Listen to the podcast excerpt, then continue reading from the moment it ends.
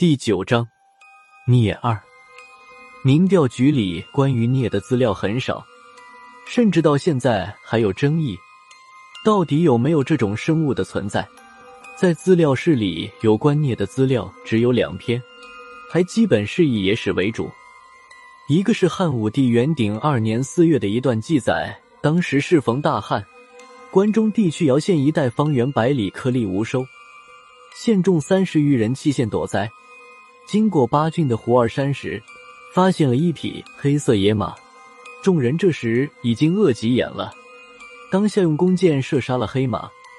没想到黑马在临死前竟然口吐人言，只说了一个字：“孽。”这些灾民早已饿得失去了理智，一子儿时的情况都发生了，更不会在意什么能说人话的马了。在切割马肉时。又发现了一个奇异的现象：这匹野马的骨骼，包括牙齿，竟然都是黑色的。灾民之中有一名还俗的道士，见此异象，说什么都不敢再吃马肉，只偷偷的将一个黑色马牙藏了起来。当时正愁肉不够分的，也没人管他。一匹高头大马，连同内脏，被这三十多个灾民吃得干干净净。吃完马肉的灾民也没任何不适，有些灾民还嘲笑那个不敢吃马肉的还俗道士。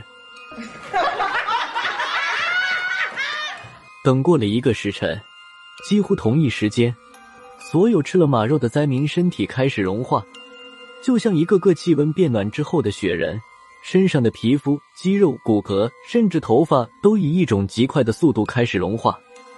当时的景象仿佛人间炼狱一般。这些身体开始融化的灾民，并没有马上死去，而是眼睁睁的看着自己的皮肉骨头化成一滩滩血水，受尽折磨之后才慢慢的死去。唯一一个没有吃马肉的，还俗道士被吓得当场晕死过去。过了大半天，还俗道士才醒了过来，看着满地衣服，就如在噩梦中一般。地上别说死人。就连那一滩滩的血水都消失的无影无踪，还俗到是分不清是梦境还是现实。想起自己还收藏了一颗黑色马牙，掏出来看时，黑色马牙被太阳光照到，竟然像活了一般。自己从还俗道士手中滚了下来，一直滚到不被阳光照射到的阴影下。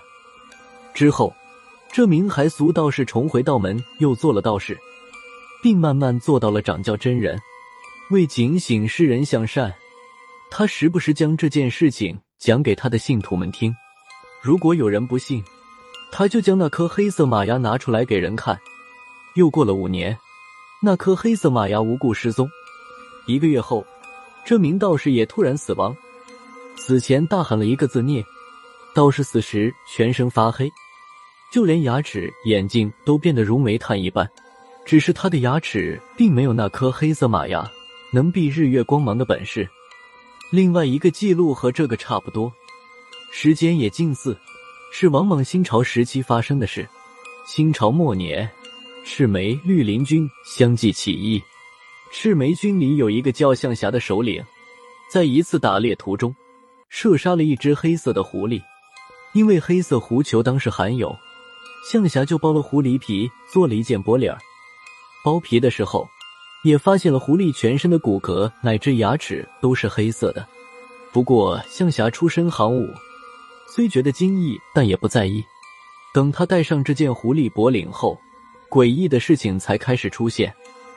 向霞第一次戴上狐狸脖领时，就听见有人在他耳边嘀咕，翻来覆去只在念叨一个字：“念念念念。”一戴上狐狸脖领，就听到这声音。一拿掉脖领，声音就消失。向霞开始害怕了，一把火烧了这件狐狸脖领。没想到过了几天，平白无故的向霞又听见有人在他耳边喊：“念念念念。”向霞大惊，开始后悔当日杀狐狸剥皮的事情。不过为时已晚。